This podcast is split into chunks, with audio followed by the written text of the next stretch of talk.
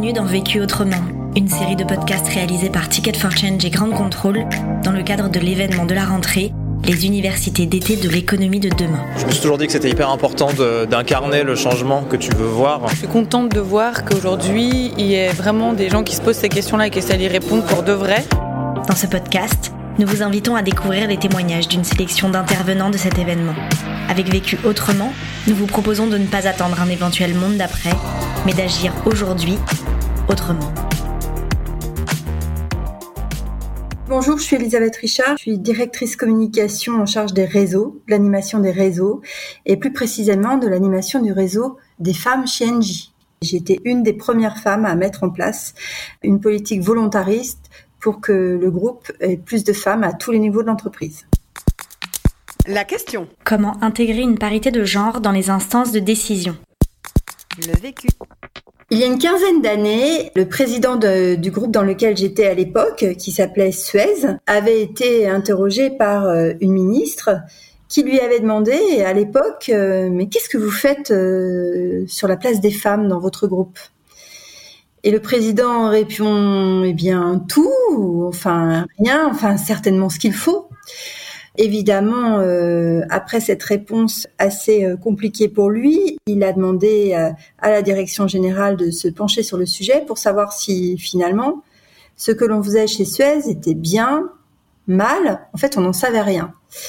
Et donc euh, j'ai été euh, chargée euh, de ce dossier et à l'époque je retrouve dans notre rapport annuel de, de, de ce temps-là une malheureuse colonne avec un pourcentage femmes-hommes et une malheureuse colonne avec le pourcentage femmes cadres et non cadres et puis un vague accord EGAPRO euh, qui était euh, caché au fin fond d'un accord diversité, mais vraiment, vraiment, vraiment, c'était pas le sujet de l'époque. À l'époque, on parlait de diversité, on parlait pas de la place des femmes en tant que telle, on parlait pas de sujet de féminisation de gouvernance, on parlait de rien. Et piqué au vif, euh, mon président me dit, écoutez, je voudrais que vous alliez plus loin sur le sujet. deux colonnes avec ces chiffres ne me conviennent pas. je voudrais que vous mettiez en place certains indicateurs pour voir où on en est. Et la première chose qu'on ait faite euh, avec la DGA de l'époque, c'est on a décidé de lancer une enquête qualitative auprès de jeunes femmes euh, de très grand talent dans le groupe sur deux pays, la France et la Belgique, dans lequel elles étaient interrogées de manière très précise sur leur positionnement dans le groupe, comment elles le vivaient, si la discrimination existait et tout. Et en fait, à cette époque, hein, je parle là de plus de 15 ans, hein, on est bien d'accord, le patron de l'entreprise euh, qui avait été mandaté pour faire cette enquête Cali m'appelle et me dit voilà Elisabeth, euh, on va pas pouvoir euh, restituer cette enquête. Ah bon? Non, on va pas pouvoir restituer cette enquête parce qu'il y a des formes de de, je dirais pas discrimination, mais de différenciation entre les femmes et les hommes très forte dans votre groupe. C'est tellement précis, on va, on va savoir de qui il s'agit. Et comme c'est une enquête Cali, évidemment euh, anonyme, ça va pas être possible. Donc, ce qu'on décide de faire, c'est de restituer au président, uniquement au président et même pas au COMEX, les résultats. Sa mâchoire s'est fermée et il nous a dit, eh bien, je ne veux plus jamais voir ça. Je ne veux plus jamais entendre ça. Donc, évidemment, euh, je ne veux pas cacher les choses. Donc, on va avancer et on va corriger. Et donc, vous aurez une équipe, un budget et mon soutien absolu. Et c'est comme ça que l'histoire a commencé. Et c'est comme ça qu'on a mis en place une politique sur la place des femmes, forte, active, qui a emmené le groupe avec quatre objectifs extra-financiers qui dit objectif extra-financier dit présentation en conseil d'administration et en AG. On a été le premier groupe au monde à avoir 63% de femmes au conseil d'administration. La loi Copé-Zimmermann rappelle que c'est 40-60 d'un genre ou d'un autre. Donc on avait trop de femmes à l'époque et il a fallu euh, nommer un homme à la place d'une femme. Voilà l'histoire et le début de cette grande aventure. Alors évidemment, un groupe, ça fluctue, on rachète des entreprises, on les vend, on se transforme, et donc il faut euh, continuer à être extrêmement vigilant sur le sujet. Moi aujourd'hui, je n'ai plus la charge de la place des femmes dans le groupe euh, en tant que tel. C'est une merveilleuse équipe à la DRH qui fait ça. Mais je suis évidemment toujours à présider le réseau des femmes et à continuer à présenter évidemment les bonnes pratiques qu'on fait et, et continuer à avancer sur le sujet. Premier apprentissage. Mettre en place des indicateurs et des objectifs chiffrés pour suivre la progression. Pour reprendre euh, l'idée des bonnes pratiques de ce qui a marché et pas marché en fait euh, dans notre groupe et euh, finalement on a été pas mal suivi par d'autres groupes du CAC 40 et maintenant dépassé et c'est formidable et c'est très vertueux. Moi je parlerai de, des indicateurs. On ne progresse qu'en mesurant et ça il y a rien à faire. Donc il faut vraiment partir d'un constat chiffré et, euh, et, d'avoir des objectifs chiffrés. Donc des indicateurs, c'est extrêmement important. En 2010, on a mis euh, quatre indicateurs extra-financiers. Hein, comme je le disais, c'était présenté en conseil d'administration, puis en assemblée générale pendant cinq ans, donc devant les actionnaires. Et donc dans ces quatre indicateurs euh, extra-financiers euh, sur la place des femmes, on avait un indicateur sur le nombre euh, de femmes cadres non cadres, donc le passage de non cadre à cadre, le pourcentage de femmes au potentiel. Évidemment, il faut un vivier pour faire avancer les choses. Le nombre de, de femmes que l'on allait recruter, et le nombre de femmes et un pourcentage sur les femmes dirigeantes du groupe. Et on a été passé de 8% de femmes dirigeantes à 30%. Donc c'était quand même des, des, chiffres importants qui étaient suivis avec une politique forte et volontaire. Aujourd'hui, le groupe a souhaité passer à 50% de femmes managers d'ici 2030. C'est un objectif extra-financier aussi ambitieux, fort et bien, c'est parfait. Ça montre que le groupe veut vraiment se transformer dans toute sa diversité et montrer qu'en fait, finalement, la performance passera aussi par la diversité des équipes. Et puis l'année dernière, euh, Muriel Pénicaud, euh, la ministre du Travail, a mis en place, et on a travaillé là-dessus, sur un index EGAPRO. Hein, cet index qui euh, a cinq indicateurs d'égalité professionnelle, salariale, hein, c'est sur l'égalité salariale, et donne trois ans aux entreprises jusqu'à 50 salariés pour se mettre en accord avec les chiffres, évidemment.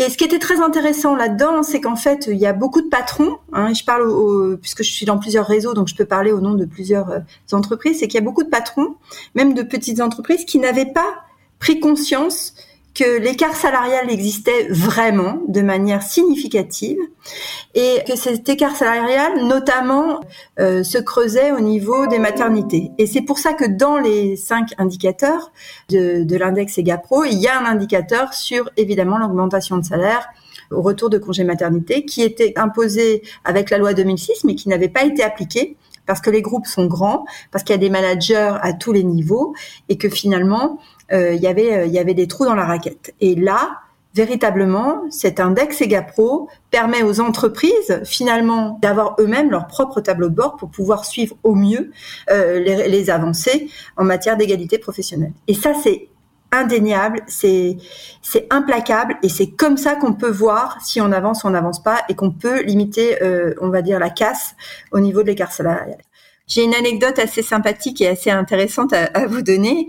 Avec Anne de Blinière de la Caisse des dépôts et moi-même, nous sommes toutes les deux euh, co-chairs du Global Summit of Women, qui est une non-profit américaine. Et euh, nous décidons, comme chaque année, de, de, suivre cette grande conférence annuelle qui avait lieu à Bâle l'an dernier. Et chaque délégation pays, évidemment, a une tenue spécifique. Les Espagnols avec euh, leurs éventails. Enfin, tout ça est assez traditionnel, mais euh, très puissant. Les Africaines, on avait des Asiatiques, nos Thaïlandaises avec leurs robes traditionnelles.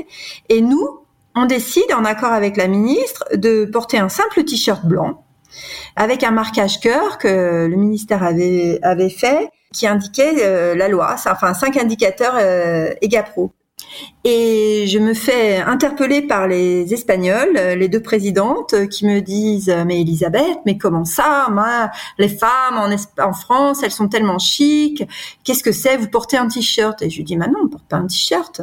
Il me dit si, vous portez un t-shirt. Je dis non, c'est pas un t-shirt, c'est la loi. Et la ministre du Travail a trouvé ça tellement génial qu'en fait, on a toutes, on est toutes parties euh, sur cette baseline en disant mais ce n'est pas un t-shirt, c'est la loi. Effectivement, c'est la loi. Et la loi, et de mettre en place une loi sur l'égalité professionnelle, on est un des seuls pays au monde à l'avoir mis en place. Et ça, c'est super fort. Et ça aide nos groupes comme NJ et comme d'autres pour euh, évidemment effacer cet écart. Deuxième apprentissage. Optimiser la rétention des talents en accompagnant les femmes à leur retour de congé maternité. En fait, la vie d'une femme, elle est ponctuée de, de transformations, et notamment une transformation au niveau de la maternité. Et chez Engie, comme dans d'autres groupes industriels, on va chercher de jeunes femmes euh, ingénieures, euh, techniciennes, sur lesquelles on va capitaliser et en fait, on s'était aperçu euh, dans notre apprentissage sur le sujet qu'en fait, on les perdait au premier, deuxième ou troisième enfant. Et encore, comme je le disais dans, sur l'index EGAPRO, c'est qu'en fait, on, s'était aperçu que euh, les femmes en retour de congé maternité euh, puisque le bonus est une part importante de la rémunération, avaient vu leur, euh, leur rémunération annuelle baisser de fait, hein, puisqu'elles étaient en congé maternité, et que leur prime avait été euh, versée au prorata du temps passé. Et quand on a vu ça, justement en mesurant cela, quand on a vu ça, on a dit, OK, on va neutraliser la prime sur base de 100% de l'année précédente. Et ça, véritablement, c'est comme ça qu'on a pu procéder à la rétention de talent. Ça fait partie de cela. La deuxième chose, évidemment, c'est d'accompagner la parentalité hein, pour les pères et les mères. Et donc, on a euh, mis en place dans le groupe, on a construit, hein, construit dans la tour euh, à la Défense, euh, la première crèche de France en immeuble de grande hauteur. Et donc, ça a été un véritable combat hein, et on a réussi à donner à nos parents 660 mètres carrés pour 66 berceaux. Hein. Et ça, c'est merveilleux. Alors, évidemment, en faisant ça, on a permis aussi d'ouvrir le champ parentalité et de ne pas avoir que des places euh, à, la défense, mais aussi d'acheter des, places en réseau euh, sur l'ensemble du territoire français pour que les femmes et les, et les hommes qui souhaitaient avoir une place en crèche via notre entreprise pouvaient le faire. Et ça, ça a été une véritable avancée, évidemment, encore une fois, pour la rétention de talent et, accompagner, on va dire, le sujet de la parentalité qui est qui fait partie de notre vie. Et on ne peut pas le mettre de côté. À partir du moment où vous avez des enfants, votre vie est transformée. Et comment vous accompagnez ça dans l'entreprise? Troisième apprentissage. Valoriser les rôles modèles pour que les jeunes générations puissent s'identifier. Moi, j'ai toujours vu dans mon expérience que euh, pour euh, embarquer euh, des jeunes filles et les faire rentrer dans nos groupes, il fallait qu'elles se, elles puissent s'identifier. Et ça, c'est très important. Nous sommes évidemment partenaires de Capital Filles. Capital Filles, c'est une association qui accompagne les jeunes filles issues de quartiers ou de, de lieux éloignés dans leur choix, on va dire, éducatif et dans leur choix d'orientation professionnelle. Et et chaque fois que je passais derrière euh, des groupes que j'adore, hein, pour autant, mais comme L'Oréal, j'avoue que c'était très difficile pour moi sur scène devant toutes ces collégiennes de leur dire euh, chez NJ, venez, c'est extraordinaire. Les métiers dans l'environnement, dans, dans le renouvelable sont des métiers incroyables, etc. Et en fait, on s'est aperçu qu'effectivement, de travailler sur les rôles modèles, on a des femmes incroyables chez NJ, des super ingénieurs, des super techniciennes très heureuses, qui euh, sont venues en fait finalement témoigner hein, de ce qu'elles vivaient, de ce qu'elles faisaient et qu'elles donnaient du sens à leur vie en travaillant chez NJ, puisque véritablement on est dans la transition énergétique, dans la transition écologique, donc dans la transmission pour nos enfants, puisqu'on essaye évidemment d'accompagner euh, euh, le monde de demain euh, plus vert, plus propre, avec moins de CO2. C'était important d'avoir ces femmes sur scène pour que nos jeunes filles, ces jeunes filles se disent, mais c'est pas, je veux pas forcément ressembler à Kate Moss en travaillant chez L'Oréal, mais euh, je veux ressembler à Mathilde, Charlotte, Gwenaëlle ou, Valérie et ressembler à ces femmes qui travaillent chez Engie. Et c'est ça finalement qui fait la part des choses aussi sur ces sujets. L'autre question. On est parti quand même pour travailler un peu plus longtemps que prévu. Hein. Euh, on le sait avec la réforme des retraites et si on part pour travailler jusqu'à 65-67 ans, finalement, le sujet des seniors est là, il existe, il est bel et bien là. Les femmes à passer 50, 55 ans ont des enfants en âge d'être autonomes dans leur vie et elles se retrouvent en finalement à avoir du temps et à pouvoir s'investir. On a beaucoup de femmes seniors qui s'investissent dans des associations et je ne critique pas, c'est formidable et qu'elles continuent. Elles s'investissent aussi dans des startups pour, euh, pour conseiller de manière très bénévole. Et en fait, on s'aperçoit que ces femmes, euh, parallèlement, elles sont dans des placards dans les groupes. Et je pense qu'il faut ouvrir ces placards, hein, parce qu'on a des pépites, on a des femmes incroyables qui ont une super expérience, qui ont du temps, qui ont mis euh, la résilience, on va dire, au top de leur qualité. Et je suis persuadée que la féminisation aussi des équipes et des managers passera aussi par euh, par euh, comment on va valoriser euh, nos seniors, nos femmes seniors. On a des pépites, on a des femmes incroyables qui ne demandent que ça. Et je souhaiterais que le management dans son ensemble, hein, dans toutes les entreprises, puisse effectivement prendre ce sujet à cœur parce que je suis sûre que c'est aussi par là qu'on améliorera nos chiffres également sur la féminisation du management. Vécu autrement, un podcast réalisé par Ticket for Change et Grande Contrôle dans le cadre des universités d'été de l'économie de demain. Aux côtés de notre intervenant, c'était des centaines d'acteurs de changement qui étaient présents à cet événement pour ne pas attendre un éventuel monde d'après, mais agir aujourd'hui autrement. On vous en fait découvrir quelques-uns. Notre métier, ça consiste à créer des startups qui peuvent être à impact. Donc, euh, pas mal de projets impact en ce moment, notamment sur le financement des associations et un projet euh, sur l'engagement citoyen. Et après, j'ai une deuxième casquette investisseur où euh, je viens de monter un fonds d'investissement qui s'appelle Super Capital. Comme tout le monde, je pense qu'on constate qu'il y a de plus en plus de projets qui sont impact parce que c'est juste la seule manière d'aborder l'avenir. Moi, je travaille pour Founders Future. C'est un fonds d'investissement et on lance un nouveau fonds impact pour investir dans des entreprises euh, qui accélère la transition écologique et sociale des entrepreneurs à mission. ça m'a toujours intéressé de, voir comment est-ce que aujourd'hui euh, tous ces nouveaux business pouvaient euh, bah, passer à l'échelle, avoir des modèles scalables, parce que je, suis assez convaincue qu'il faut que ça devienne la norme, et pour que ça devienne la norme, il faut qu'ils aient des réflexes business et, qui, en se développant et en ayant une croissance qui soit raisonnable, mais ça permet de démultiplier l'impact de ces projets.